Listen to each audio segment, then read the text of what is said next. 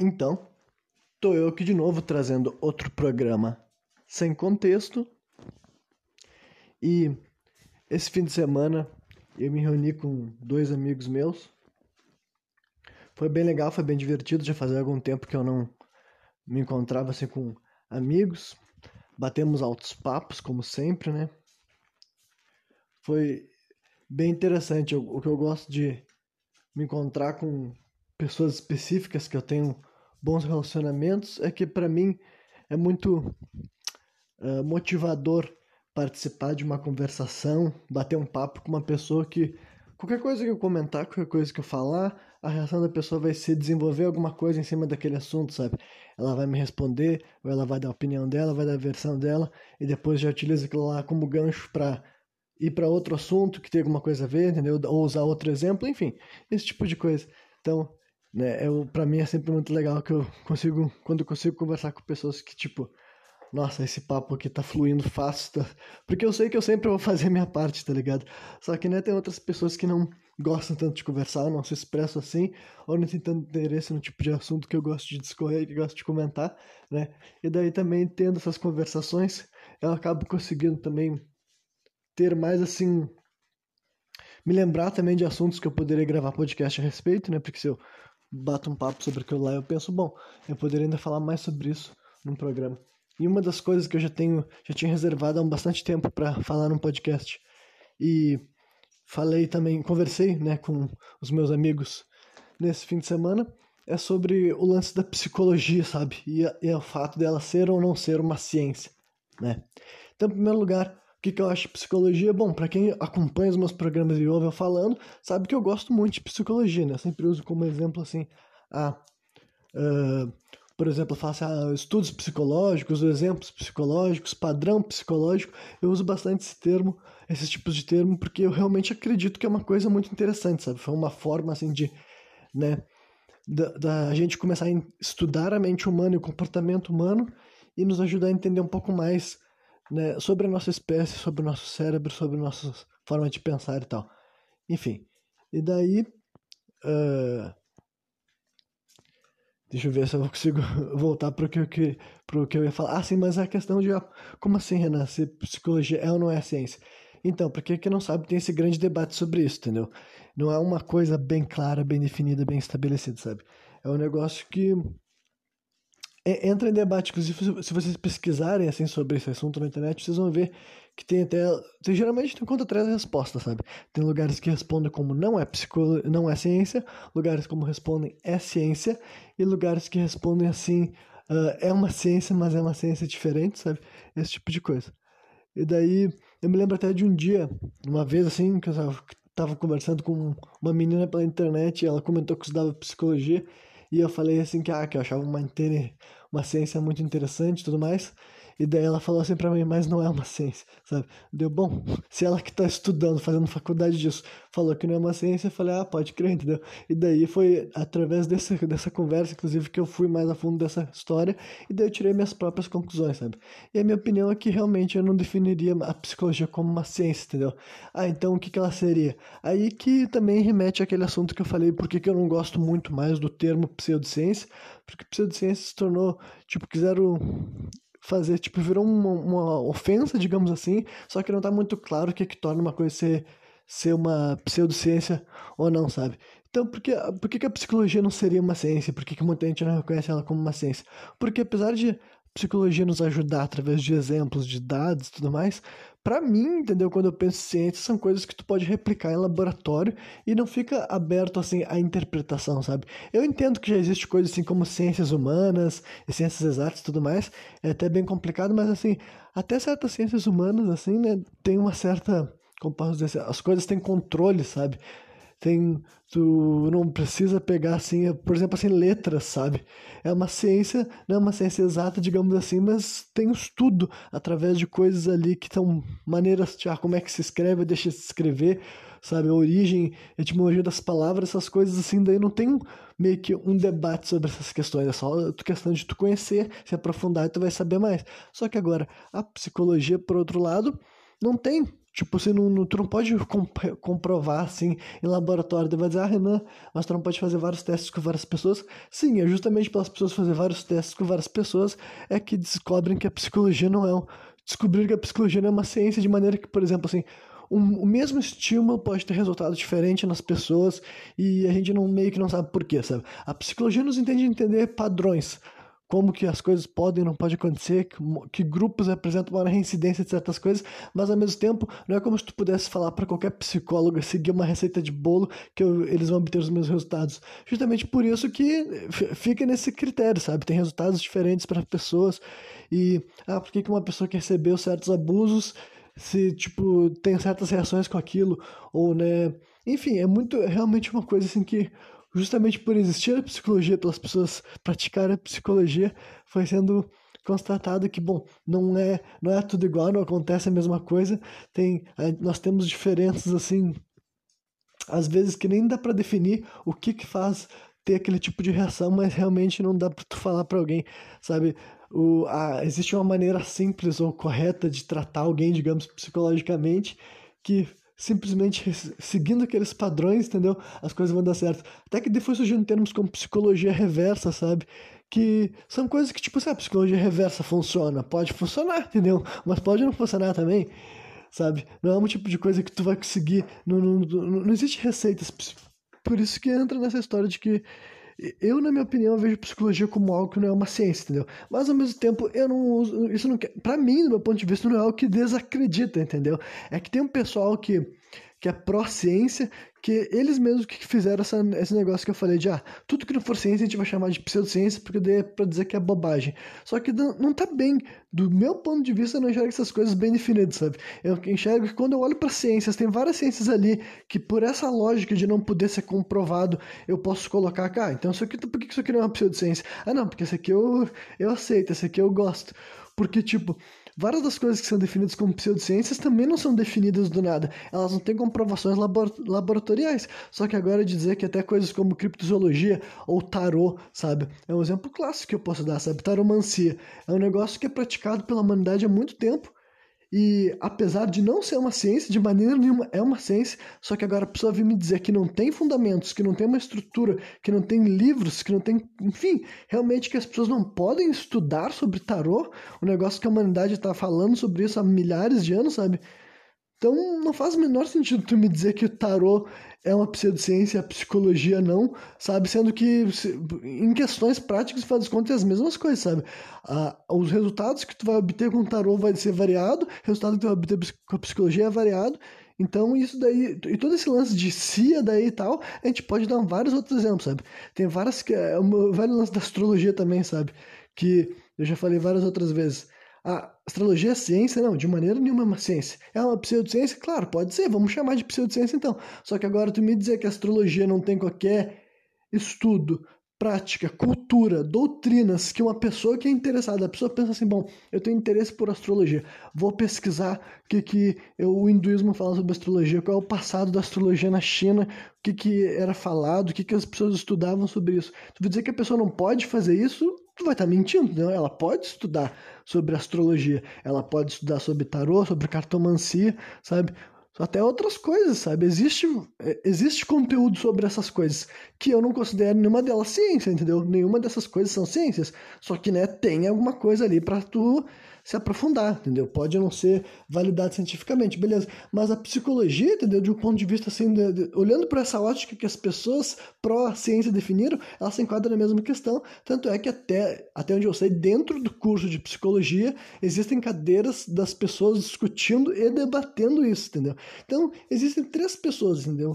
Quando se fala desse lance da psicologia. É ciência, não é ciência, é uma ciência diferente, entendeu? Eu prefiro dizer, olha, não é ciência, mas isso, só para reforçar, não, não acho que que isso desacredita a psicologia, ela deixou de ser real ou ela deixou de ser um orgulho que tu, a gente pode levar em consideração num, até porque eu levo muito a sério a psicologia, entendeu?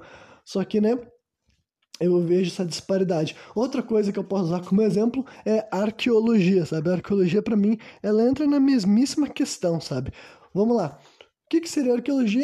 É, estudo, é o estudo do passado através né, de evidências que pode ser observada hoje em dia. E arqueologia também é um conjunto, né? Existem várias outras coisas. Tem tipo assim, a geologia, que é o estudo das pedras, a maneira de fazer datação, sabe? Que é uma parada chata até de entender, mas ainda mais de explicar. Mas enfim, eu sei que existe meios de tu identificar e tudo mais. Só que a arqueologia engloba muitas outras coisas além disso, né?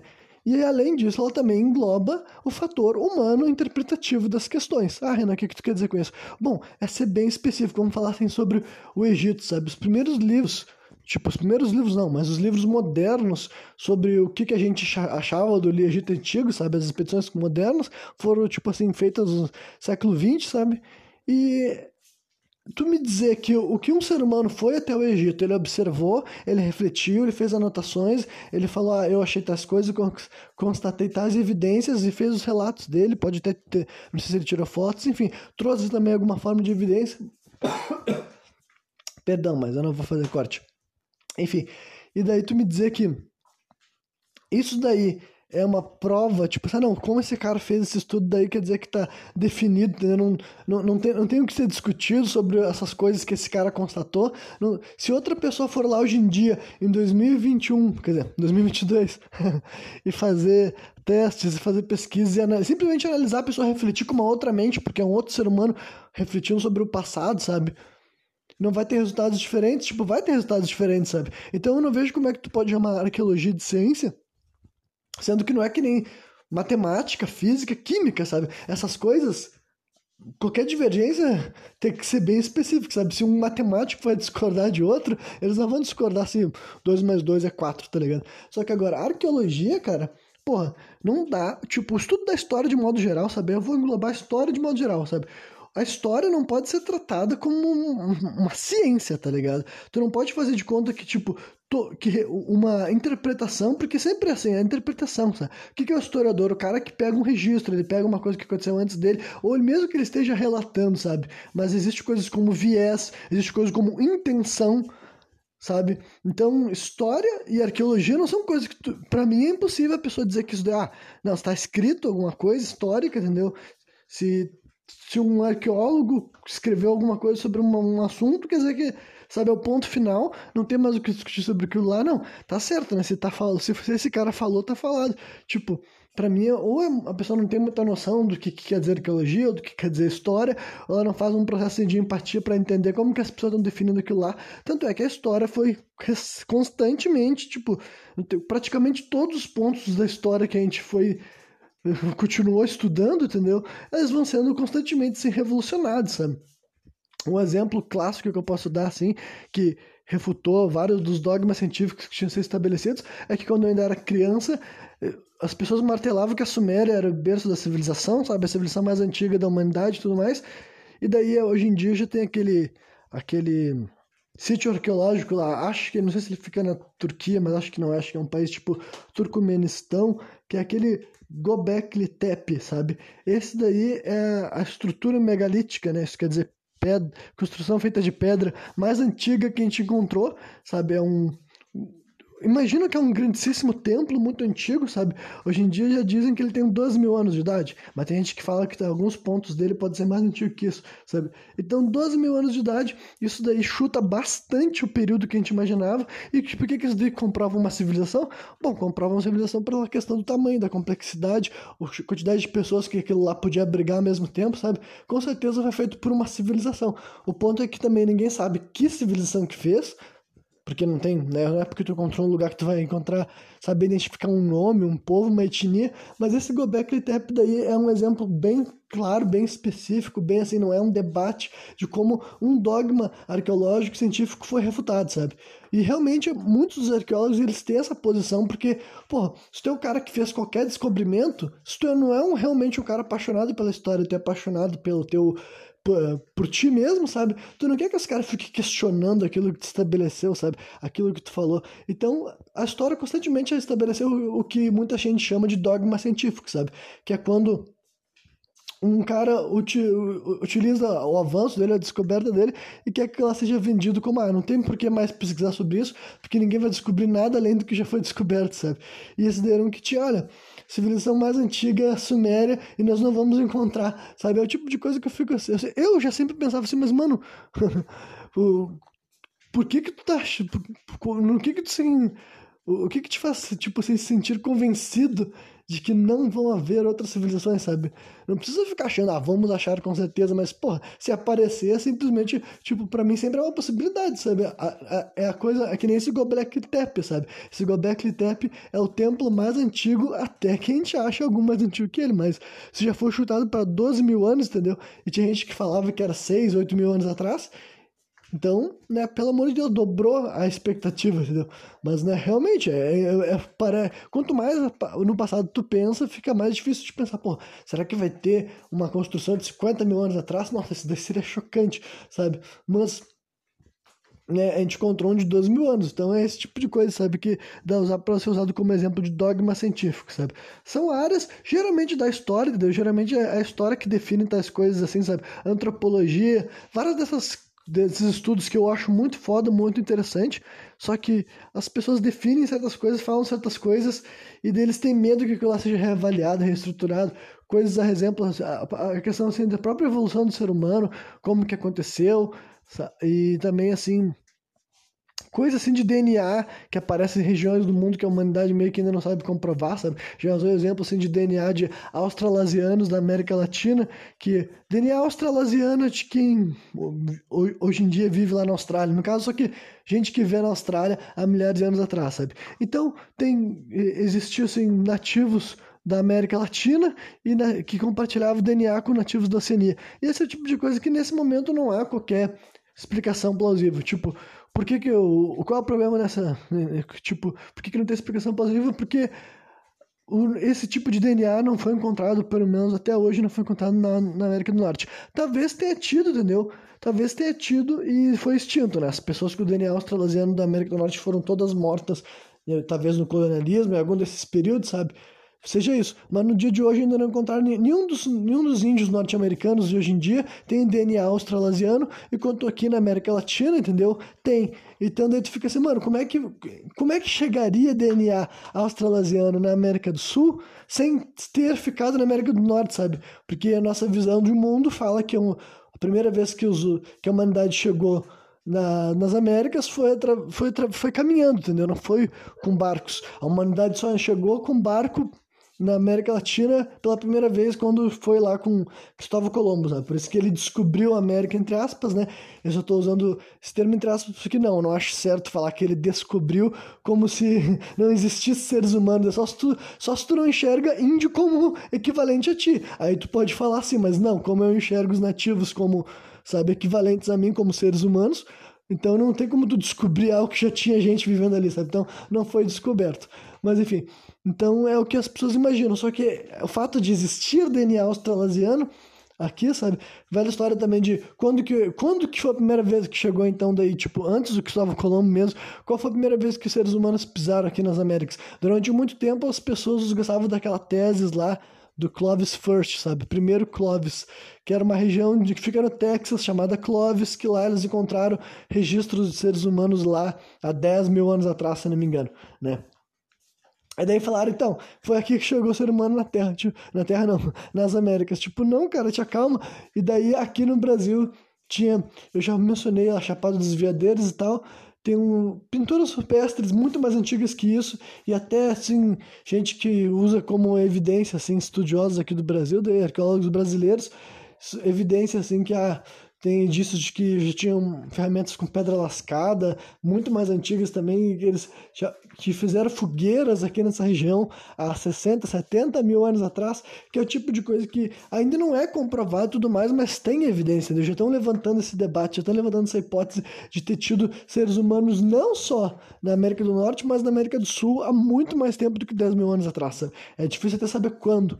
Então, tem a, a, a, ciência é normal que ela vá cada vez mais se expandindo, sabe? Cada vez vai mais vai surgindo coisas que podem não só contradizer, mas simplesmente refutar o que era compreendido anteriormente. Mas especificamente a arqueologia tem muito disso, entendeu? A arqueologia, para mim, é um estudo ordenado de fatos, sabe? Mas agora, dizer que é uma ciência, sabe? Dizer que é uma ciência, dizer, assim, ah, tu aprende a ser um bom arqueólogo, tu reproduz aquilo lá e vai funcionar em todos os cenários, tipo, não é, sabe? O matemático é um bom matemático em qualquer lugar. Ele, ele entende os números, ele sabe fazer as operações e deu. Só que agora dizer que um cara pode ser um, um bom arqueólogo da mesma maneira que um matemático pode ser bom matemático, eu não concordo, sabe? Eu não acho que tem como tu fazer de conta que tem o mesmo peso nesse sentido, sabe?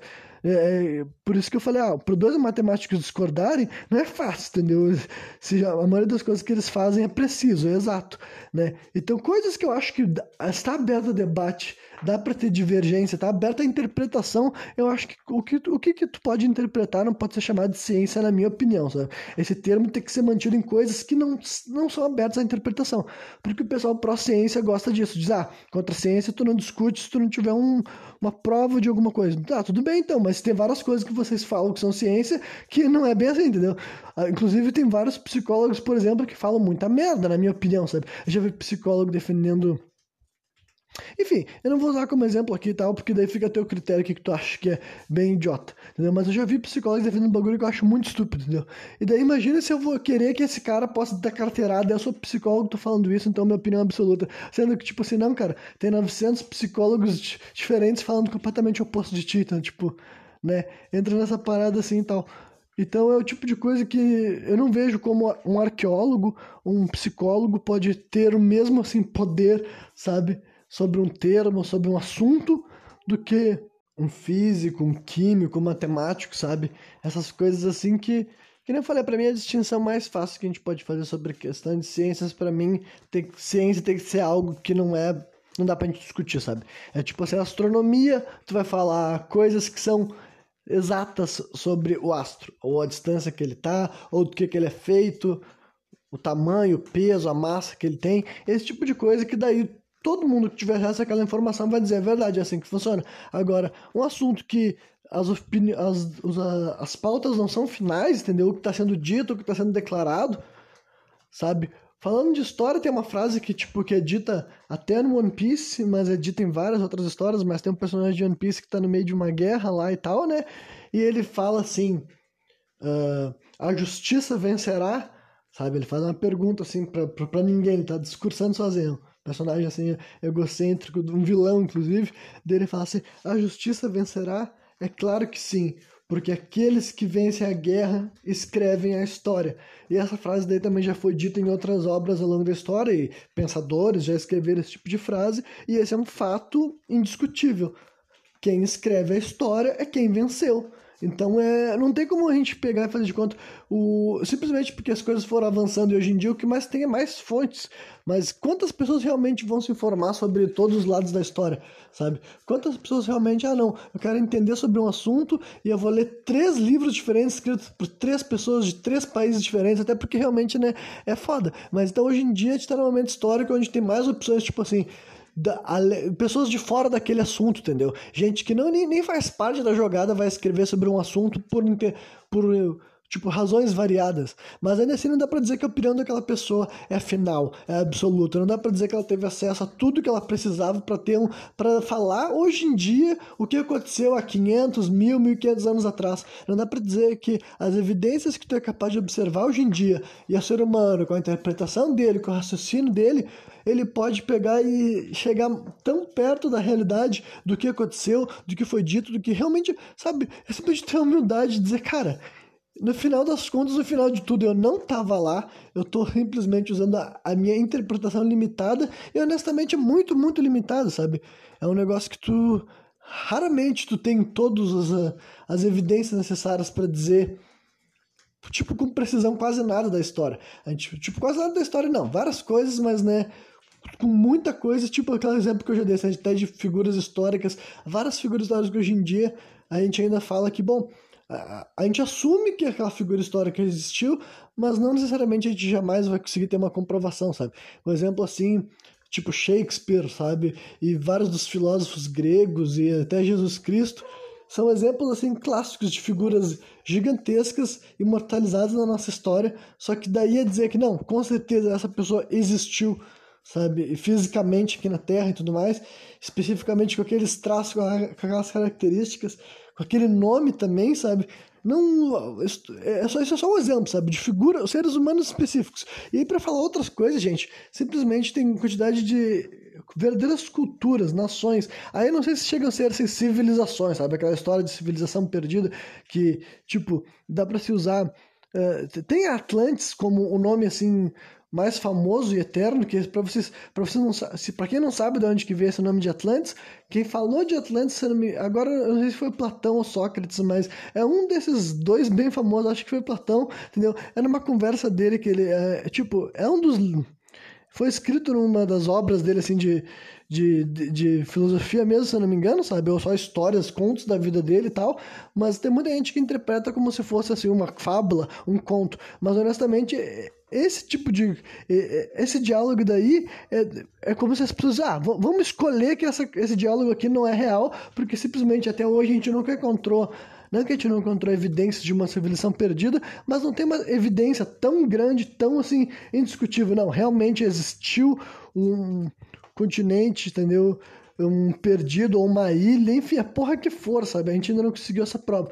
Mas né, existe, digamos, motivos para especular tem, e o mais antigo é esse daí, sabe?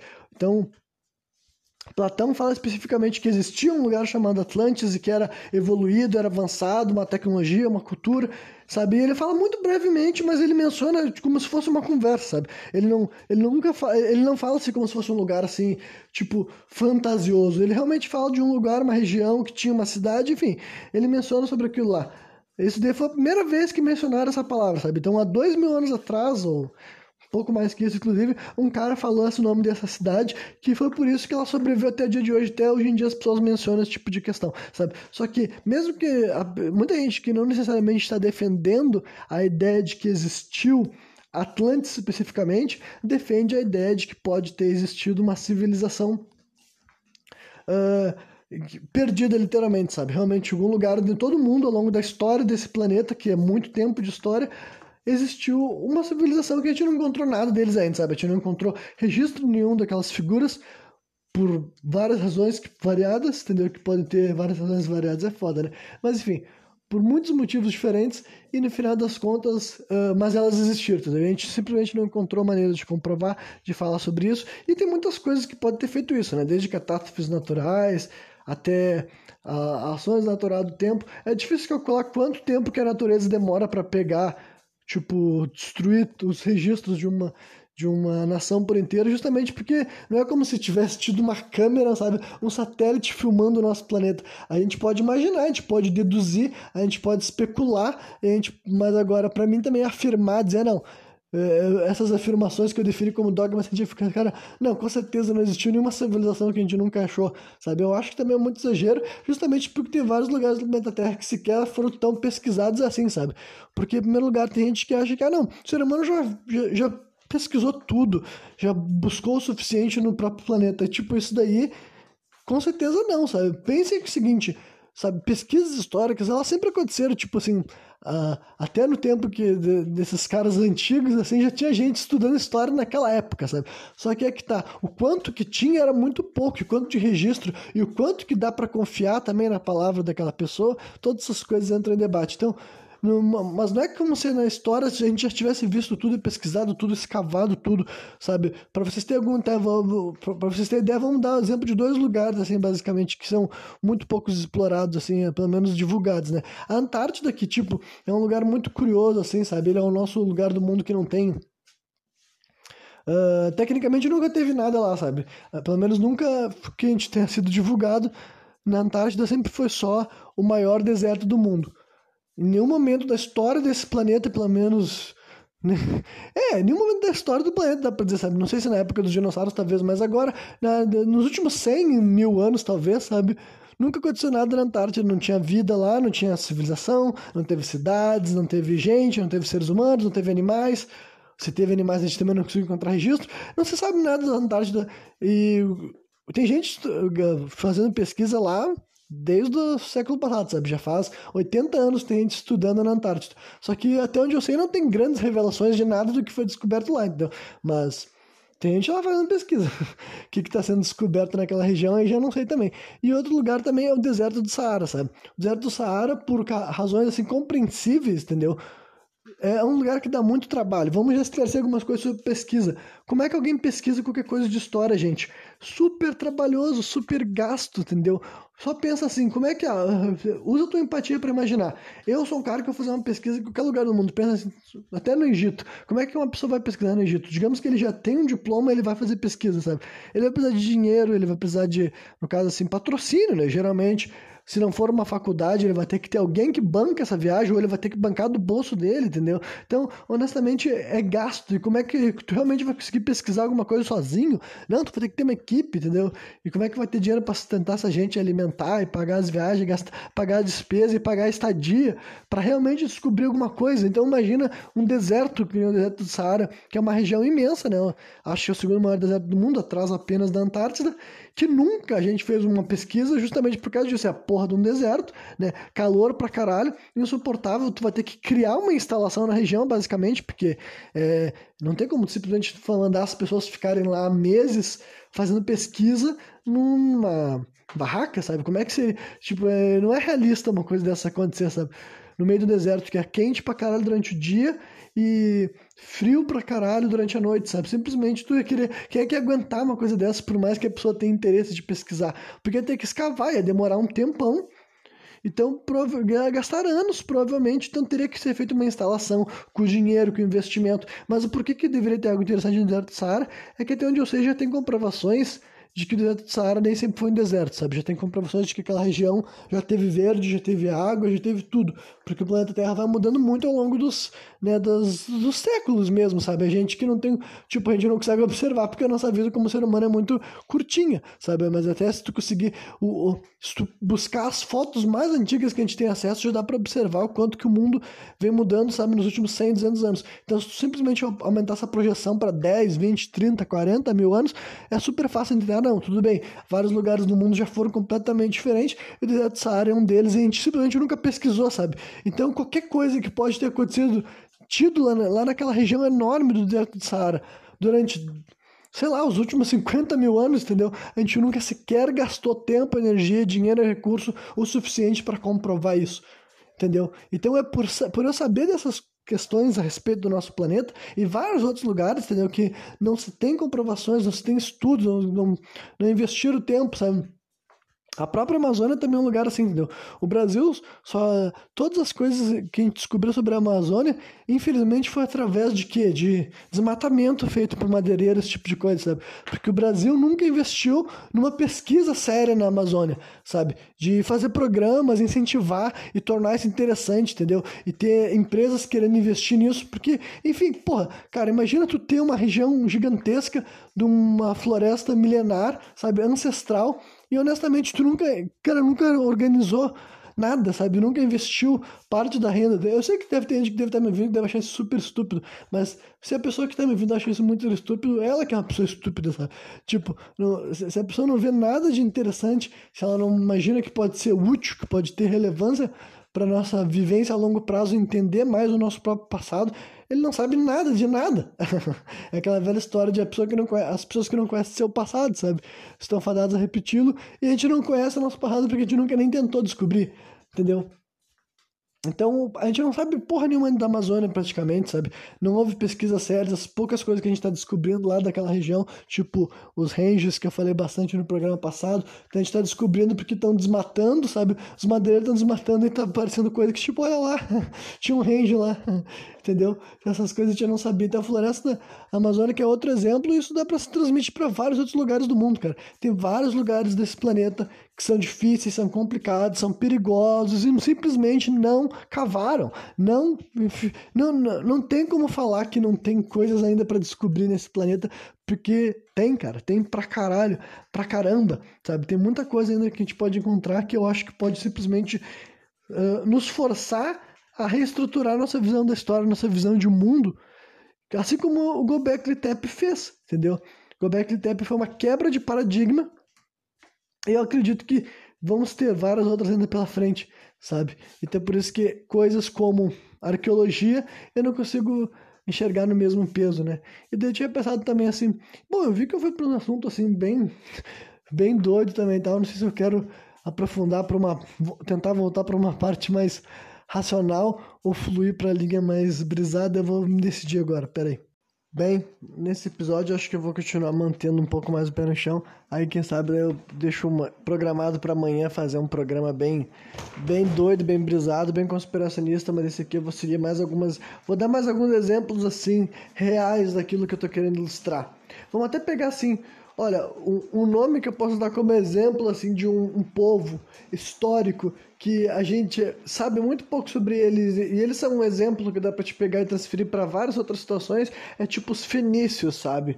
Então, esses fenícios é, é um povo que a gente tem certo conhecimento histórico sobre eles, mas é sempre por outras fontes, sabe? As maiores informações que a gente tem sobre os fenícios são a Bíblia, e quando eu digo a Bíblia, muitas vezes é o Antigo Testamento, a Bíblia hebraica, que muita gente nem tá por dentro do que era falado lá, que é a Bíblia mais assim, não só fantástica, fantasiosa, mas enfim, com muito menos assim, não digo com muito menos romantização, mas ela é muito mais assim também violenta e tudo mais. Tem os relatos de várias coisas assim que foram substituídas no Novo Testamento, sabe? Que acharam, ah, não, isso aqui não vai soar bem com a população que a gente quer uh, passar as mensagens hoje em dia e tal. Mas a Bíblia hebraica, ela costuma ser, mesmo ela sendo a Bíblia, ela também costuma ser uma fonte de informação histórica, porque algumas coisas que eles falam ali bate com outros relatos, né? Esse é o tipo de coisa que as pessoas usam para tentar comprovar. Se tem duas ou mais fontes falando da mesma coisa, fica mais fácil de tu achar que aquilo lá realmente tem algum fundamento, realmente aconteceu. Ah, então, os gregos também falavam sobre os fenícios, entendeu? Só que daí tu pensa, os gregos falam sobre os fenícios, os a Bíblia fala sobre os fenícios, mas a gente não tem arquivos, fontes, documentos escritos por alguém que seria um fenício. Aliás, até esse termo, sabe? Como assim? Quem são fenícios? De onde veio essa palavra? Vem do grego, como das várias coisas que a gente fala hoje em dia. Por que, que nesse lance de etimologia a gente fala, ah, vem do grego, vem do grego, vem do grego? Quer dizer que os gregos inventaram tudo? Não, mas quer dizer que persistiu, chegou até os dias de hoje, as palavras gregas para falar as coisas, entendeu? Então esse nome fenício já quer dizer, vem uma palavra grega que quer dizer púrpura, porque eles compravam uma tinta púrpura que era vendida pelos fenícios, sabe? Então tinha esse termo daí. Então, mas como é que esse povo se enxergava? Que nome que eles davam para si mesmo? Eles se enxergavam como outro, como um único grupo? Ou quem sabe eram várias pessoas diferentes de uma região, sabe? E por que eu digo que as pessoas assumem que eles eram bem desenvolvidos? Porque é uma coisa também que tem a ver com a Bíblia. Que é, por exemplo, assim, tem uma figura da Bíblia que é o rei Salomão, sabe? Ele não é só da Bíblia, ele aparece em todas as religiões abraâmicas e também muito conteúdo fora da, fora da, da espiritualidade assim, abraâmica, digamos assim, sabe? Porque, na minha opinião, assim, ele também tem uma grande, assim, um relacionamento muito grande com bruxaria, com feitiçaria, que talvez seja alguma coisa que os cristãos não gostam de ouvir, ou não gostam de pensar, não gostam de acreditar. Mas o rei Salomão, ele acabou, tipo, ele tá em várias linhas diferentes de espiritualidade, sabe? Não só as cristãs ou muçulmanas, que seja. Então, o rei Salomão também, ele é o cara que está por trás do tal de Templo de Salomão, né? Hoje em dia a gente tem o Templo Salomão aqui no Brasil, a versão feita pela a igreja, não sei se é a igreja evangélica ou as igrejas neopentecostais e tal, mas enfim, né, é, é a reprodução do que deveria ter sido, né, do que poderia ter sido o, o templo do, do templo de Salomão original, que foi feito antes de Cristo, acho que 900 anos antes de Cristo, sabe? Então, esse templo de Salomão foi feito por esse cara, né, pelo rei de Salomão, e tem, ele foi construído pelos fenícios, entendeu? Então tem essa outra questão. Por que ele foi construído pelos fenícios? Porque eles diziam que eles tinham uma grande arquitetura, sabe? E honestamente eu não acho que tenha reproduções antigas de como era o Templo de Salomão. Para começar, a gente não tem uma comprovação de que ele tenha existido. Muita gente acredita que ele tenha existido, mas onde supostamente ele foi ele foi erguido e ele não está mais lá, porque na história também da própria Bíblia ele também já foi destruído faz muito tempo, literalmente invadido, derrubado, sabe, destruído mesmo assim por invasores e tudo mais, né, numa das tomadas de Jerusalém, sabe? Então na própria Bíblia ele já teria sido destruído muito uh, antes mesmo de Cristo nascer, entendeu? Mas o lugar onde ergueram ele hoje em dia onde tem o tal de Domo da Rocha, que é uma obra muito importante assim para a arquitetura islâmica, sabe? Então tem isso. E, e por, causa de, por causa de toda a situação sensível de Jerusalém, não fizeram muitas buscas arqueológicas nesse, nesse monte onde deveria ter feito o Templo de Salomão. Então a gente ainda não sabe se realmente ergueram o Templo de Salomão. Mas daí, para continuar a narrativa, vamos assumir que ergueram o Templo de Salomão. Mas daí, como é que o Templo de Salomão se parecia? Bom, não tem como saber por questões assim de que Uh, não tem, obviamente que não tinha foto, mas não tinha nem retrato, né? Mas no que que se baseia? É na descrição bíblica. E através da descrição bíblica, vocês podem procurar imagens da internet, tipo, não, só, não apenas aquelas assim que, se você pesquisar pelo esse nome Templo de Salomão, vai aparecer bastante a, a obra aqui do Brasil e tudo mais. Né? Que talvez seja uma boa base, mas se você procurar desenhos até mais antigos, que provavelmente foram daquilo que a, que a que se espelharam para fazer essa versão, versão brasileira dessa obra, digamos assim, vocês vão ver então assim que ó, é um prédio.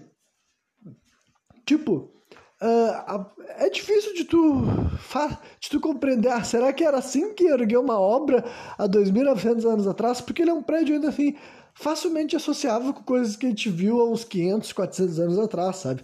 Não é uma Tipo, eu não tenho certeza de como era a arquitetura daquela época, mas honestamente é difícil falar assim, ah, então era assim que os fenícios construíram, entendeu? Que técnica que tinha, como é que eram as cidades que esses caras faziam então, sabe? Porque eles pareciam que erguiam umas cidades bem modernas. E para rei Salomão ter escolhido especificamente o arquiteto fenício, e não era qualquer arquiteto, é um cara que o nome dele é Hiram Abif, que parece que ele é filho de um rei chamado Hirão, dessa região da Fenícia. E esse Hirão Bifilhão, ainda por cima, também é sagrado para os maçônicos, sabe? Porque na maçonaria tem tudo a ver com esse lance de arquitetura, o lance de fazer obras e tudo mais, é uma, um fator importante para a maçonaria. E um dos patronos da maçonaria é esse Hirão Abif, que é o cara, o que, que, que é uma figura assim, pseudo-lendária assim, também, ninguém sabe se realmente existiu.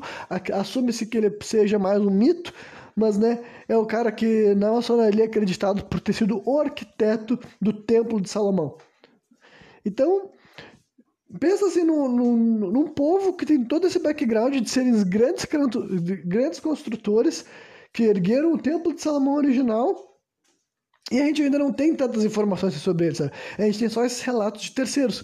Então, tipo, se, ele já, se eles já pareciam fodas e impressionantes por relatos de gente que não são eles, imagina o que, que eles mesmos tinham para falar sobre eles, sabe? Se a gente pudesse ver as obras deles, a visão deles, como é que eles descreveriam a sua religião, as suas habilidades, suas capacidades e tudo mais. Pra você ter uma ideia de como esse lance do fenício é uma, de fenício é uma loucura, eu descobri que tem até uma teoria dos fenícios terem visitado a América Uh, na época que eles existiam assim, então, que muitos desses povos também entram naquela coisa que é difícil saber quando e por que, que eles desapareceram, sabe? Simplesmente pararam de ser falados, pararam de ser comentados.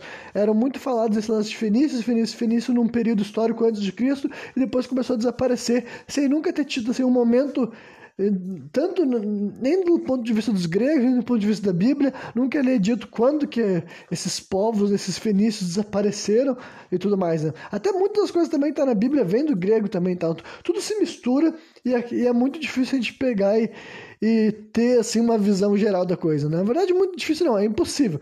Né? Por isso que eu comentei bastante nesse programa que história é um negócio que a pessoa tem que ser honesta e dizer, olha só, na maioria das situações, se tu pegar tudo que tem de evidência, ainda assim o máximo que dá para fazer é um palpite bem orientado, sabe? O palpite com embasamento, talvez, só que afirmar pontualmente e dizer que outras opções são totalmente descabidas, são descartáveis, fica meio difícil de fazer, né?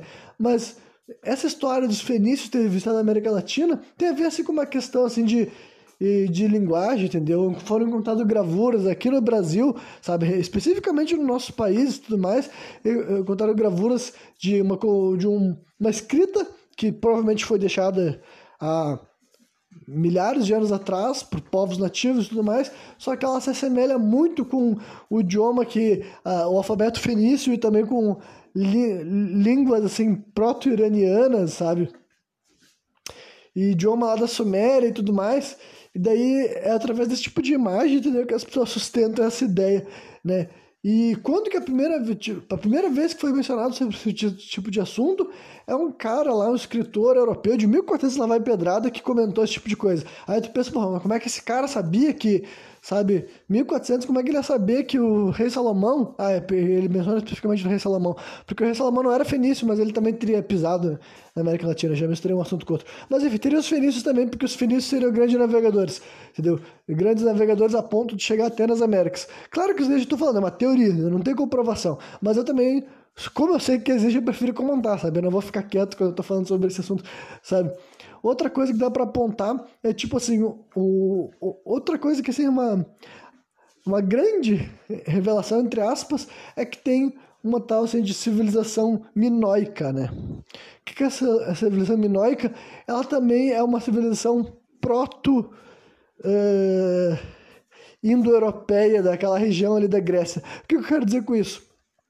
É que pensem, assume-se que o homem, a humanidade, chegou na região da Europa que depois se tornaria a Grécia há uns 120, 130 mil anos atrás, sabe? Foi há muito tempo atrás, só que daí, desse primeiro momento que alguém pisou lá nessa região, até se estabelecer aquilo que, a gente, que as pessoas assumem ser a Grécia Antiga, aconteceu um monte de coisa, passou um monte de gente, entendeu? E uma das civilizações que hoje em dia tem mais registros, sabe? Algumas coisas que mostram, ah, existia um povo bem estabelecido nessa região aqui durante os mais ou menos 5 mil anos antes de Cristo, não se sabe se quando, sabe? Era a civilização minoica e esse nome minoica também se dá por causa do rei, de, rei Minos, que é o cara que está por trás daquele da, do conto do Teseu e Minotauro, sabe? O cara que era o rei do labirinto. Então começou assim é, é, é, claro que essa história de, é uma história também fantástica, né? não estou aqui para dizer que essa história é real no sentido assim de do, do, do labirinto do Minotauro, né? Assim como eu, mas é só para mostrar que até outras culturas seguem a mesma linha da Bíblia, entendeu? que eles têm tipo a, a Bíblia fala de personagens históricos, mas também fala de personagens fantasiosos. Mesma coisa com esse rei Minos, Provavelmente ele existiu, sabe? Em algum momento da história ele existiu. Só que daí que ele tinha um labirinto e que te, ele tinha uma criatura que era um minotauro lá, preso, aí é outro papo, entendeu? Outra coisa mais difícil de comprovar. Mas sim, existiu esse, esse rei Minos no meio da jogada e tinha uma cultura inteira, assim, sabe? Encontraram, assim, imagens e, e para vocês terem uma ideia de como eles eram diferentes, até em questão assim, de como esse pessoal se vestia e tudo mais, assume-se que as mulheres andavam com a parte de cima do corpo desnuda, o que é muito mais próximo assim, de um comportamento tribal, entendeu? Indígena, inclusive, né? Mas era assim que o registro que eles encontraram a religião deles, que também era politeísta, mas não tinha assim aquelas entidades clássicas da Grécia, entendeu? Eles tinham bastante uma divindade feminina como uma, uma força assim de mãe criadora, sabe? Mesma coisa que também tinha nesse povo dos fenícios, que eu esqueci de mencionar isso, entendeu? Sabe-se pouco também pela religião dos fenícios, mas o que se sabe é que alguns símbolos que eles já viram assim em imagens, para começar, tinha uma entidade feminina com chifres e com seis amostras, outras coisas que as pessoas podem não saber, entendeu? O chifre, sabe? O, os chifres é uma coisa assim muito muito recentemente é muito ligado ao cristianismo que teve essa essa tipo diabo eu ia tentar diabo não ia ficar muito bom mas eles começaram assim demonificar isso ficou melhor assim entendeu? começaram a demonificar o chifre entendeu se vocês pesquisarem lerem a cultura de, do chifre ser associado com coisas sagradas era bem documentada sabe tanto em religiões daí dos povos celtas ou, ou irlandeses, que, ou druidas, assim, tal, que eu vou comentar mais a respeito logo mais. Mas nessas, nessa entidade fenícia, a deusa feminina deles, do amor, da sexualidade, da fertilidade e dessas coisas todas, também era representada muitas vezes com chifres. E daí tem até uma imagem que é bem, que é bem marcante sobre isso é o Moisés de Michelangelo. Se vocês procurarem ser mais. Só procurar assim, Moisés de Michelangelo, sabe? O famoso pintor renascentista. E o Moisés dele foi pintado com chifres. E tem gente que interpreta que foi um, um erro de tradução, que ele, tipo, num, texto da Porque tem um texto da Bíblia que dá a entender que Moisés tinha chifres, mas os caras hoje em dia dizem que na verdade não quer dizer chifre, quer dizer iluminado. Mas Cara, é... Michelangelo era um cara que ele sabia. Ele era um cara burro, entendeu? Pelo que dava para entender as mensagens que ele deixava nas imagens dele. Então, para mim, é bem, é bem fácil de aceitar que ele colocou chifres como uma forma mesmo assim, de protesto, sabe? Querer fazer Moisés, botar um chifrão nele aqui e tal. E não para ser profano, justamente para ser o contrário, entendeu? Porque a ideia de que o chifre é um vinculado ao mal é bem moderna, sabe? A humanidade não tinha essa visão de uma, uma imagem com chifres é porque é uma coisa do mal, sabe? O chifre é sempre visto como sagrado. Animais com chifres, como o boi, o carneiro, sabe? Os bodes, sempre foram vinculados a divindades assim. Sim, enfim, era o sagrado, era o divino também, entendeu? Então, o chifre nunca foi tão problematizado quanto ele é hoje em dia. E é claro que hoje em dia aqui no Brasil a gente pode falar sobre as entidades de matriz africana, né? Que sofrem muito ataque por causa disso. Mas eu consigo entender que uma pessoa que não é bem instruída sobre essas coisas, a primeira reação dele é ah, ver uma entidade com chifre, isso deve ser uma coisa ruim. Mas conforme tu vai vendo que, historicamente falando, a humanidade já, já, já lidou com o chifre como algo sagrado, como algo divino, e representava seus deuses, suas deusas com os chifres, tu começa a ver, ah, não, então eu não preciso ver uma entidade com chifre e assumir que ela tá ali para fazer algo ruim, entendeu? Porque, honestamente, não tem muita comprovação disso, sabe? Então tem todas as questões assim, sobre a religiosidade também desses povos, tipo os fenícios, tipo essa civilização, civilização agora esqueci o nome, tinha falado, mas, bom, é importante que vocês entenderem, sabe? Já deve ter ouvido correto quando eu falei. E também entra naquela questão, quando que desapareceu, por que que desapareceu, sabe? Essas civilizações também, a maioria das coisas que a gente sabe sobre eles, tirando imagem, sabe? Que tu consegue encontrar uma, uma imagem, alguma coisa específica que tu vê que é uma arte que não era feita pelos gregos, aí consegue dizer, ah, não, isso aqui foi feito pelos fenícios, isso aqui foi feito pelo... Não só pelos gregos, que eu estou usando os gregos como exemplo, porque eles também têm esse título, assim, sabe? Os gregos, eles sim, e depois os romanos, que também eram os gregos, sabe? Eles sim dá para acusar eles de fazer aquele negócio de apropriação cultural, sabe? Eles ser um povo que é difícil saber, mas as pessoas acreditam muitas coisas aos gregos, mas não é como se eles tivessem inventado essas coisas. O ponto é que eles aprendiam e por causa de conquistas como Alexandre o Grande espalhando a palavra grega por aí, muito do que foi preservado a gente chega como se tivesse sido conhecimento grego, entendeu? E quando eu digo isso não é nem uma crítica nem assim um elogio, entendeu? É só para vocês entenderem que eu falo muito da Grécia porque infelizmente quando tu vai estudando, as coisas vão te jogando para a Grécia, entendeu? Quando tu vai lendo, vai lendo termos, a origem é grega, justamente por causa dessa coisa que eu falei, não é porque os gregos inventavam as coisas, mas né, era a palavra deles que perdurou e que existiu até os dias de hoje. Inclusive, tem até umas teorias assim. Não dá, é, dá pra dizer que é conspiracionista, não vou nem abordar isso aqui agora, vou guardar pro próximo programa e tal. Mas enfim, falar um pouco do que eu tinha dito que era assim, os druidos, os celtas, sabe? Esse próprio termo também entra nessa questão. Assim como eu já esclareci que é de, tipo, o termo grego foi cunhado muito depois dos gregos não estarem mais aqui, entendeu? Então é até difícil saber o quanto que essas pessoas se enxergaram com o mesmo povo. Tinha aquele termo dos povos helenos, mas é de, tipo, hoje em dia nós assumir que toda pessoa, todo o pessoal que vivia naquela região que nós enxergamos como a Grécia Antiga se enxergava como um grego pertencente à mesma cultura, ao mesmo império, ao mesmo povo, cara, é uma realmente assim é, é um salto lógico muito grande, sabe? Eu acho que não, as coisas não eram tão definidas assim e tal. Simplesmente a gente que se acostuma a olhar assim para o passado, porque a gente tem nossa visão é, nacionalista de hoje em dia, entendeu? Mas é, para mim é bem óbvio que essas coisas não eram assim tão preto no branco, sabe? Mas daí falando assim desses povos que eram identificados como os druidas, como os celtas e tudo mais. Dizem que esse termo celta também não existia no passado, sabe? Historiadores falam que, sei lá, se não me engano, a partir do século XVIII, que começa a aparecer e ganha força mesmo no século XIX, século XX, e hoje em dia, se tu falar de celtas, as pessoas já pensam de toda aquela. Tipo, os ancestrais da região ali da, do que hoje em dia é a Irlanda, Irlanda do Norte, parte da, dos países escandinavos também e tal. Porque assume-se que existiu esse povo celta daí também e tal. Tipo, não que não tenha existido um povo que dá para vocês que as pessoas podem chamar de celta, beleza? Mas eu quero dizer por que que se tornou esse nome, da onde que veio, sabe? Se vocês eh, até etimologicamente falando ainda não fica muito claro. Então, mas né, existiu povos que tinham uma tradição oral, sim, entendeu? Mais uma vez, assim como eu falei que dá para usar, dá para usar essa civilização minoica, minozoica, agora me faltou o termo que nem eu disse né, como exemplo de ser algo diferente, assim, por ser mais tribal, mais xamânico, inclusive, os druidas era totalmente isso também, sabe? Era uma re... a, a cultura deles era conversada, era falada. Dá para dizer assim que eles eram, eu não vou dizer que os outros povos não eram nativos também daquela região, sabe? É de, porque, né, se eles estavam ali há muito tempo também já eram nativos, mas eu quero dizer que tem uma, um comportamento, uma vivência muito diferente da que as pessoas assumiam ali e tal. Né? E, e, os registros também desses povos mais antigos são dos gregos, que várias vezes definiam esses povos como bárbaros, como selvagens e tudo mais, sabe? É aquela coisa assim que não sem demagogia, para mim, sem falsa equivalência, entendeu? Dá para deixar, dá, dá para dizer que por algum motivo a perseguição contra essas práticas, contra essa cultura, sabe, que depois se espalhou pelo mundo inteiro, né? Aí mais uma vez eu vou usar a Igreja Católica como bode expiatório, porque realmente foi uma ação da Igreja Católica, sabe? Mas todas essas coisas se misturam e, e é difícil saber todas essas coisas no sentido assim. Vou dar um exemplo assim, ah, os gregos eles eram sabe, politeístas em algum momento, e com a, com a passagem do tipo, com o surgimento do cristianismo e depois com a transição para Roma e tudo mais, sabe?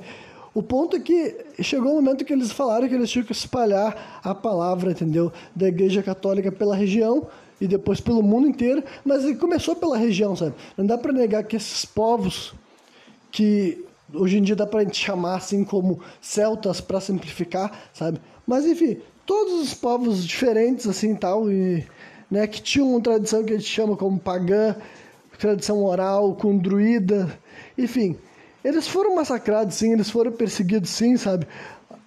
Hoje em dia não dá para dizer, ah, uma pessoa ruiva vai ser perseguida por ser ruiva, mas não é, não, não é forçação de barra quando se aponta que os ruivos foram sem perseguidos e mortos, porque eles foram, entendeu? Hoje em dia eles são uma minoria, são uma minoria no sentido assim matemático mesmo da parada, é uma, é uma das uh, etnias menos representadas no planeta Terra, né? Porque, historicamente falando, em algum momento da, história, e é muito tempo atrás mesmo, sabe? Antes de começar a rolar o colonialismo, digamos assim, mas foi o primeiro lugar que a igreja resolveu passar a faca, era nessas regiões, nesses povos que eles tentaram depois cristianizar, catequizar, digamos assim, e a maioria foi assim, foi, foi o que rolou, entendeu? quando foi depois séculos depois quando foi, foi surgir os impérios assim da Noruega que tecnicamente seriam os descendentes dessas pessoas, eles já eram cristãos, sabe? Então é outra coisa que é, quando se fala de história é difícil para as pessoas entenderem essa parte, inclusive até as pessoas que vivem, porque esse era um processo padrão da história também, sabe?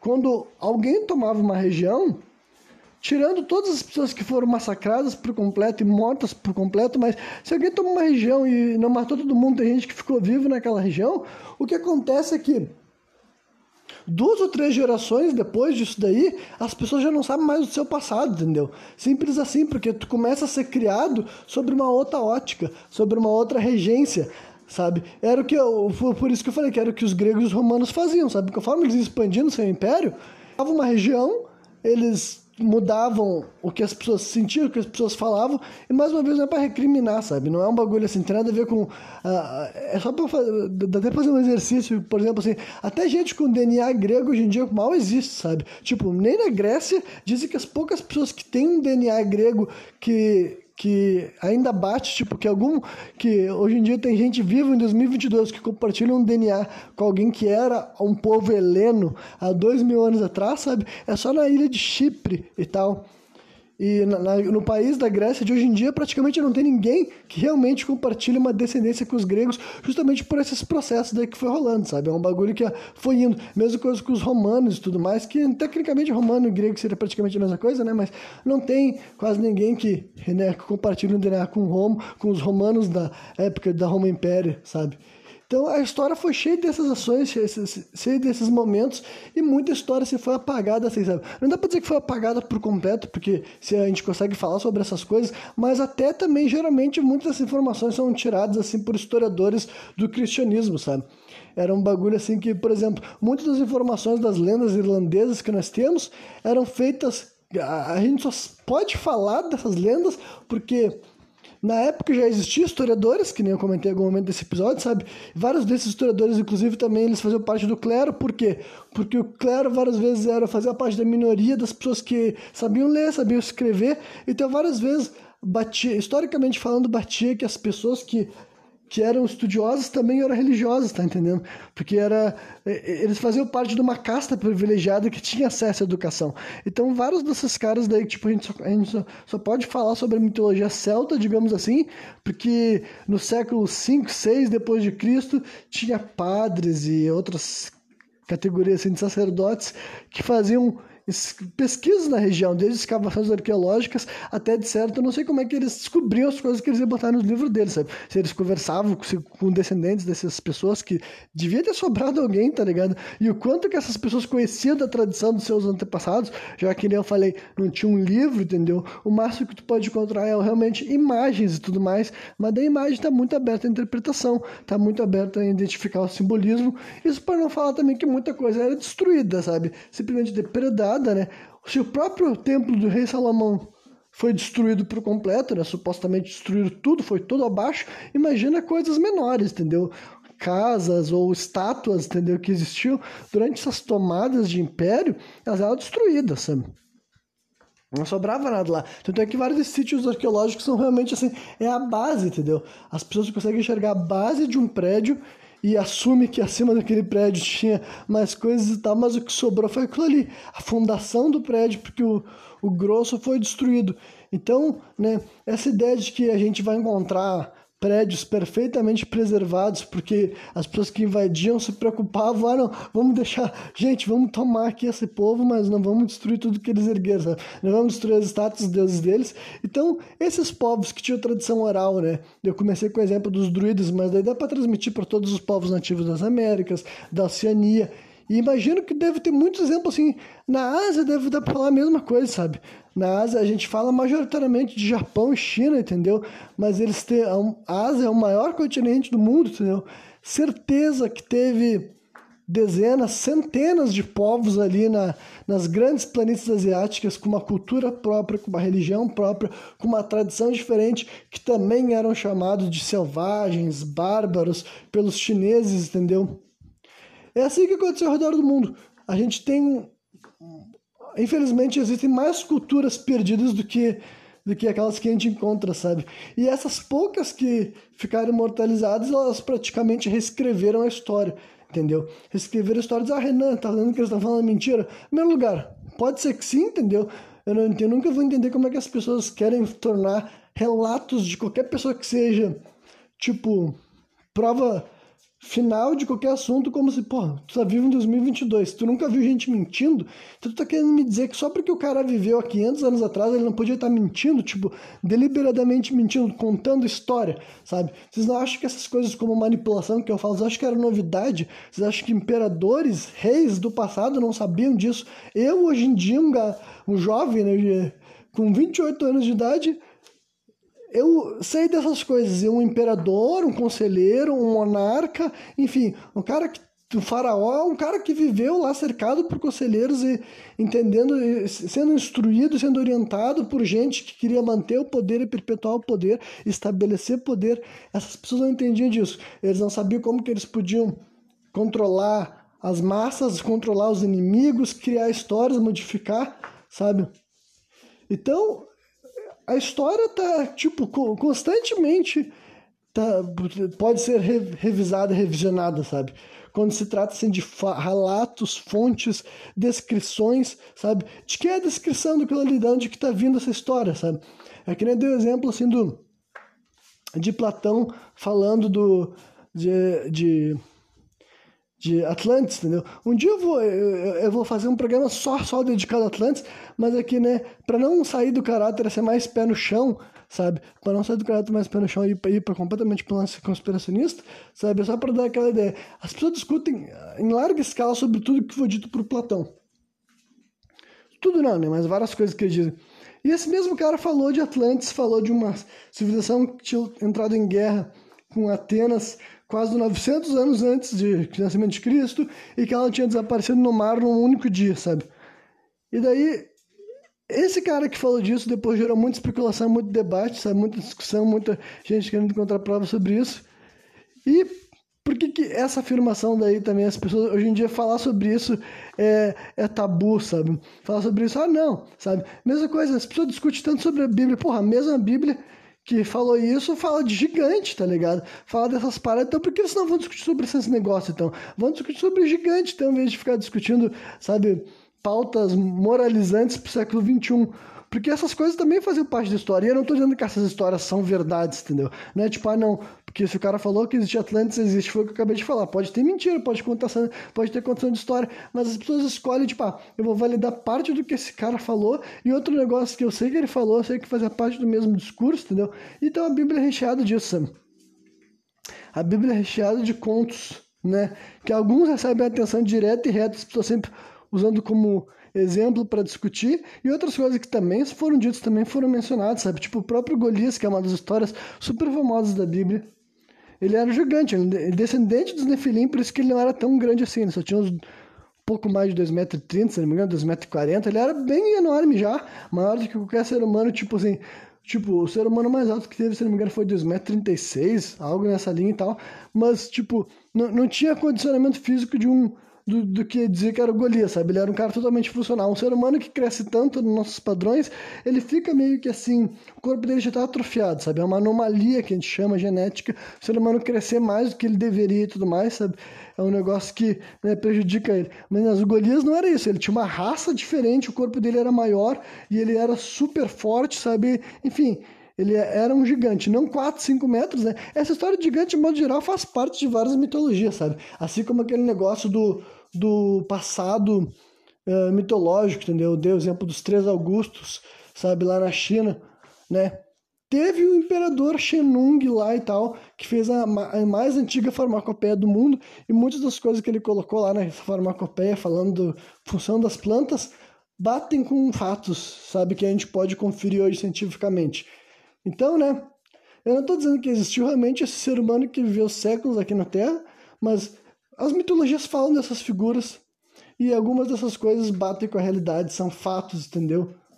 Então, né, várias das nossas fontes históricas, apesar de elas serem as únicas fontes que as pessoas usam para tentar fundamentar certas crenças, elas também relatam várias coisas, sabe? Outra coisa que os gregos mencionam, que praticamente ninguém fala, tipo, leva a opinião dos gregos a sério sobre tantas coisas, mas eles também falam sobre uma, uma raça, né, que eles definiam como os hiperboreanos, sabe? Você pode procurar esse termo hiperborés, que também, o que, que quer dizer esse hiperborés? Quer dizer além do vento norte, né? Porque borés é o vento do norte, se não me engano, até o nome do deus deles que representava, e o hiperborés, então, seria alguém que ficava além do vento norte, e eles descreviam, assim, nos relatos, nos poucos relatos que falavam dessa região, é um lugar, assim, magnífico, com sol 24 horas por dia, as pessoas lá viviam bem, e também alguns descreviam com os moradores desse lugar como sendo gigantes, ruivos especificamente, sabe? Esse negócio gigante ruivo, na verdade, aparecia em vários lugares também, várias mitologias mencionaram isso daí. Quer dizer que eu acredito que existiam essa raça de gigantes ruivos? Não. Mas as pessoas falavam, entendeu? As pessoas falavam e essas são as mesmas fontes que vocês validam a opinião para várias outras coisas, sabe? Se vocês pegam estão dizendo, ah, o relato desse historiador tal, tal, tal, sabe? É, sabe? Vários desses historiadores bíblicos famosos, eles afirmam coisas que os caras gostam de usar como argumento. Tá, mas também era, também afirma esse tipo de parada aqui, sabe? Também afirma esse tipo de negócio assim. Então, né, vamos ter vamos admitir que a gente tem que pesquisar mais, tem que retificar mais essas coisas, porque, né, ou começa a levantar a ideia de que esse historiador pode ser tudo gente assim, né, que Parte era contação de história, parte era metáfora, alguma parte pode ser factual, eu não sei. Mas, né, que tem esse daí, o, o que os gregos falavam desse lugar hiperboreano, sabe? E comparado também, mais uma vez, trazendo, tentando trazer para nossa associação moderna, a gente sabe de alguns lugares da Escandinava que não fica 24 horas por dia, 24 horas por dia no caso não, 24 horas de sol por dia o ano inteiro, mas tem momentos, sabe? Tem épocas, tem fases que fica assim, né? Rola o tal de sol da meia-noite, entendeu? Então tem certos lugares que poderiam se enquadrar em parte da descrição dessa hiperboreia, entendeu? Partes assim, só que daí né, as pessoas também não gostam de falar muito nisso porque sai um pouco assim do escopo da realidade, mas cara, infelizmente, história, ainda mais a história bem antiga, ela tá muito assim para debate, interpretação e especulação, sabe? Não dá para fazer de conta que história é um negócio que tu estuda da mesma maneira que tu estuda matemática, sabe? E quanto mais distante ela vai ficando, mais entra nessa linha daí, entendeu? Por isso que eu sei, ah, eu sei bem o que, que eu penso, o que, que eu não penso, no que, que eu acredito, no que eu acredito, e no que, que eu faz sentido eu me permitir pensar numa outra possibilidade, sabe? O que, que faz? Ah, não, isso aqui tem muita evidência, isso aqui tem muita comprovação. Mas agora, a verdade é que muitas das coisas não tem, sabe? Muitas das coisas não tem muita evidência, não tem muita comprovação. Tu vai ver assim. Um, um negócio que é super, que é uma fonte de grande especulação, tipo mapa, sabe? Tu vai ver praticamente todo o mapa mundi que foi feito, sabe, do século XVIII para trás, é cheio de coisas assim, que te faça ficar coçando a cabeça. E claro que o mais fácil de todos que tu pode falar é que simplesmente os caras erraram, não sabiam o que estavam fazendo. Beleza, é uma opção, entendeu? Mas tem várias das coisas que são colocadas nos mapas que são reincidentes. Uma que eu já tenho, que eu posso dar noção para vocês, é o seguinte: é de uma ilha chamada Califórnia que aparece em mais de 700 mapas, entendeu? Uma ilha chamada Califórnia que aparece em mais de 700 mapas entre o século XV até o século XVIII, mais ou menos. Isso daí é um negócio que acontece tanto que tu tem reincidência que tu pode pensar, ah, não, um fez errado, todo mundo foi copiando do outro. Dá para ter essas explicações mais assim Uh, não vou dizer assim convencionais, eu vou dizer simplistas, entendeu? Porque é simplesmente querer simplificar um negócio que talvez tenha mais margem para interpretação. Mas a realidade é que sim, exi existe isso, sabe? Em vários lugares. Né? Hoje em dia a gente não conhece, entendeu? E pegando por base a história recente da humanidade, ninguém saberia te dizer de uma ilha grande o suficiente para aparecer em vários mapas mundi identificadas como a ilha da Califórnia, sabe? Qualquer pessoa que for te falar, nenhuma pessoa especialista em geografia vai te dizer isso. Só que agora também outro fato é que mapas, historicamente falando, falavam dessa ilha. Se em algum momento da história realmente existiu essa ilha, ou se foi só um monte de gente copiando uma ilha falsa, uma ilha fictícia, uma ilha inexistente, também pode ter sido, entendeu? Mas, né, tem muito assim, a história é cheia desses momentos que a gente simplesmente é falta de evidência, entendeu? É falta de evidência tentar afirmar qualquer coisa, para mim, é muita presunção, sabe? Querer colocar um ponto final naquela discussão, dizer, ah, não, aqui a gente está completamente concluído, não tem que ser falado, sabe? Outra coisa que eu me lembrei aqui que dá para comentar interessante desses, dos povos tipo assim, celtas ou algo desse tipo, é que eles também entram naquela linha que eu já falei, eu já falei bastante dos nativos, nativos brasileiros, nativos americanos, eu usei eles como exemplo, claro, de várias coisas que é evidente que eles eram mais avançados do que as pessoas diziam que eles eram, sabe? Mas tem um sítio arqueológico também que fica lá na Irlanda, que o nome é New Grange, acho que é esse o nome, sabe? N-E-W, sabe? New Grange é. Eu não sei se é New Grange ou outro nome agora, eu não posso ter errado, sabe? Honestamente, mas vocês pesquisarem, às vezes, o sítio arqueológico, escreve Grange, Irlanda, vai aparecer, sabe? Grange, G-R-A-N-G-E, sabe? E é basicamente um lugar que aceita ser uma tumba, sabe? É uma espécie de mausoléu feito de pedra também, muito bem construído e perfeitamente alinhado com o equinócio de primavera, entendeu? Que especificamente no equinócio de primavera entra um faixa de luz que entra num lugar específico daquela tumba, que acredito que foi enterrado cinco pessoas que ninguém sabe quem são essas cinco pessoas, simplesmente sem, sabe? São, bom, para ser colocado no mausoléu desse que foi criado, entendeu? Perfeitamente alinhado, entra naquela, nessa indagação que eu já fiz em outros momentos, sabe? O que não é discutível, eu esqueci de falar qual era a indagação. a indagação é como que essas pessoas faziam esses negócios tão perfeitamente alinhados com, com pontos específicos, sabe, do, do espaço sideral, sabe? Como é que eles entendiam tanto dessas coisas? Mas o que não é, o que é fato é que eles entendiam, sabe? Agora, como que era feito, cara? Olha, eu honestamente acho que dá pra te. Tipo, não é exagero permitir que as pessoas especulem e criem teorias malucas, sabe? Teorias malucas mesmo, porque olha só. O fato é que eles faziam, sabe? Um povo que a gente não sabe exatamente quando. Só, a única coisa que sabe é que esse sítio arqueológico que eu falei de New Grange aí é anterior ainda ao Stonehenge, o que faz ele ser mais antigo ainda do que as pirâmides do Egito. Embora já tenha gente também que defenda que as pirâmides do Egito são mais antigas ainda do que a gente imagina, sabe? Mas esse New Grange, tipo assim, uns 3.600 anos antes de Cristo, que tá lá nesse lugar, foi, foi feito esse mausoléu, sabe? Então, uns quase 6 mil anos atrás, construíram esse mausoléu daí, sabe? Geometricamente perfeito, com desenhos assim extremamente simétricos e com uma sintonia incrível com os astros, sabe? É o tipo de coisa que tipo simplesmente pensa, como é que uma pessoa que supostamente é limitada que supostamente não tem conhecimento de nada, não sabe nada de porra nenhuma ia fazer isso, caralho. Pelo amor de Deus. Ou no mínimo vai ter que me dizer que é completamente guiada por Deus, sabe? Foi completamente Deus soprando na vida dessa pessoa e ela conseguiu fazer um negócio dessa maneira. Porque caso contrário, cara, tu vai ter que permitir que as pessoas pensem, bom, talvez esses povos assim, vários desses povos que as pessoas assumem serem primitivos, sabe? Serem inferiores tecnologicamente, em questão de raciocínio também, em questão de ciências, sabe? Isso daí é antes da Grécia Antiga, antes de todas as coisas que a gente gosta de falar que as pessoas inventaram, sabe? É isso que falava dos gregos. Os gregos inventaram isso, os gregos inventaram aquilo, sabe? E daí, tipo assim, como assim inventar? Do que, que tu tá falando? Tu acha que é algo assim que tu inventa? Tu acha que matemática é algo que tu inventa ou que tu descobre? Tu acha que alguém cria matemática ou é algo que tu aprende, sabe? Mas agora, quem é esse professor? Quem são as quem foram as primeiras pessoas do mundo a aprender a poder aprender matemática, sabe? Quem é que ensinou essas pessoas? De onde é que veio esses fundamentos para a pessoa conseguir se conectar com esses negócios? As pessoas várias vezes acreditavam assim, sabe? Para os gregos, para essas coisas, mas às vezes não é uma crítica especificamente aos gregos, ao quanto indivíduo, sabe? Não é uma crítica ao Pitágoras, tá ligado? Não é uma coisa especificamente assim, sabe? Só que agora fazer de conta que todo o mundo que existia antes desses povos aí especificamente, sabe? Não sabiam nada, não entendiam nada e, sabe, pô, não, não dá mais, sabe? Hoje em dia já tem muita coisa. É um transborde de evidência tão grande que ficar sugerindo que um povo que não era culturalmente avançado ia conseguir fazer essas construções, sabe?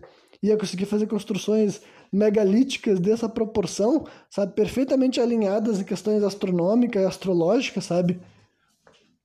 Não dá mais para tu fazer de conta que esse pessoal era primitivo, sabe?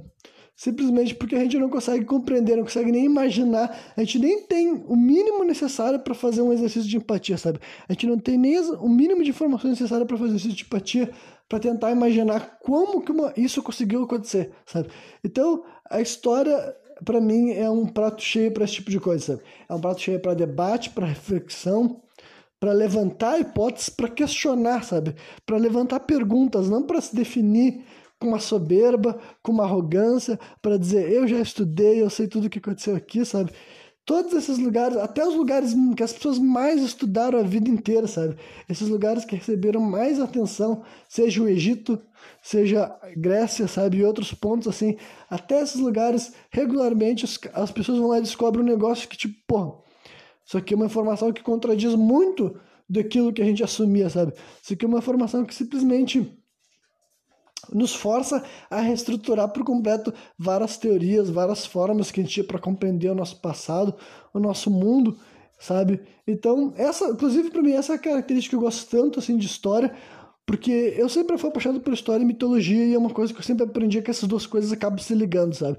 Não há, não tem como tu traçar uma linha do tempo antiga o suficiente em qualquer lugar do mundo que ela não começa a chegar num lugar que começa assim, tu começa a sair do plano da compreensão uh, da nossa realidade, sabe? Tu começa a ir para os negócios que tipo assim, mano, dentro do jeito que eu enxergo o mundo, dentro, dentro das regras que eu enxergo a realidade, do jeito que as coisas funcionam, isso aqui não tem como ter acontecido. Então chega uma parada ali que, sabe, apesar de ser história, entre aspas, tu não pode simplesmente ler como se fosse história. E daí a gente está aberto à discussão, sabe? A gente está aberto a precisamos de hipóteses, precisamos levantar para debate, sabe? Se existiu essas coisas assim tal, que em alguns lugares, tanto as, a Bíblia quanto a história grega e egípcia e outras fontes variadas, sabe? Pô, é, eu vou parar por aqui, sabe? A última coisa que eu vou comentar só, agora só sobre o lance, assim, de... de... Se eu posso guardar para outro assunto também, né? Não sei porquê. É, esse final aqui ficou completamente louco, mas eu acho que eu já falei o suficiente, sabe? Foi um programa que eu comecei com uma linha de raciocínio mais, assim... mais palpável, mais tangível, depois acabei abrangendo para algumas coisas mais brisadas, mas aqui não adianta, sabe? História simplesmente leva a minha cabeça a pensar e quando eu me permito nesses assuntos eu vou indo longe de quando vai ter que, não, Renan, volta pra terra, daqui a pouco tu já tá falando completamente abobrinha e ninguém mais tá conseguindo compreender nenhuma mensagem que tu quer passar. Mas é isso aí. Quem viu até o final, espero que tenha curtido. E qualquer dia eu tô de volta novamente, trazendo mais um programa sem contexto.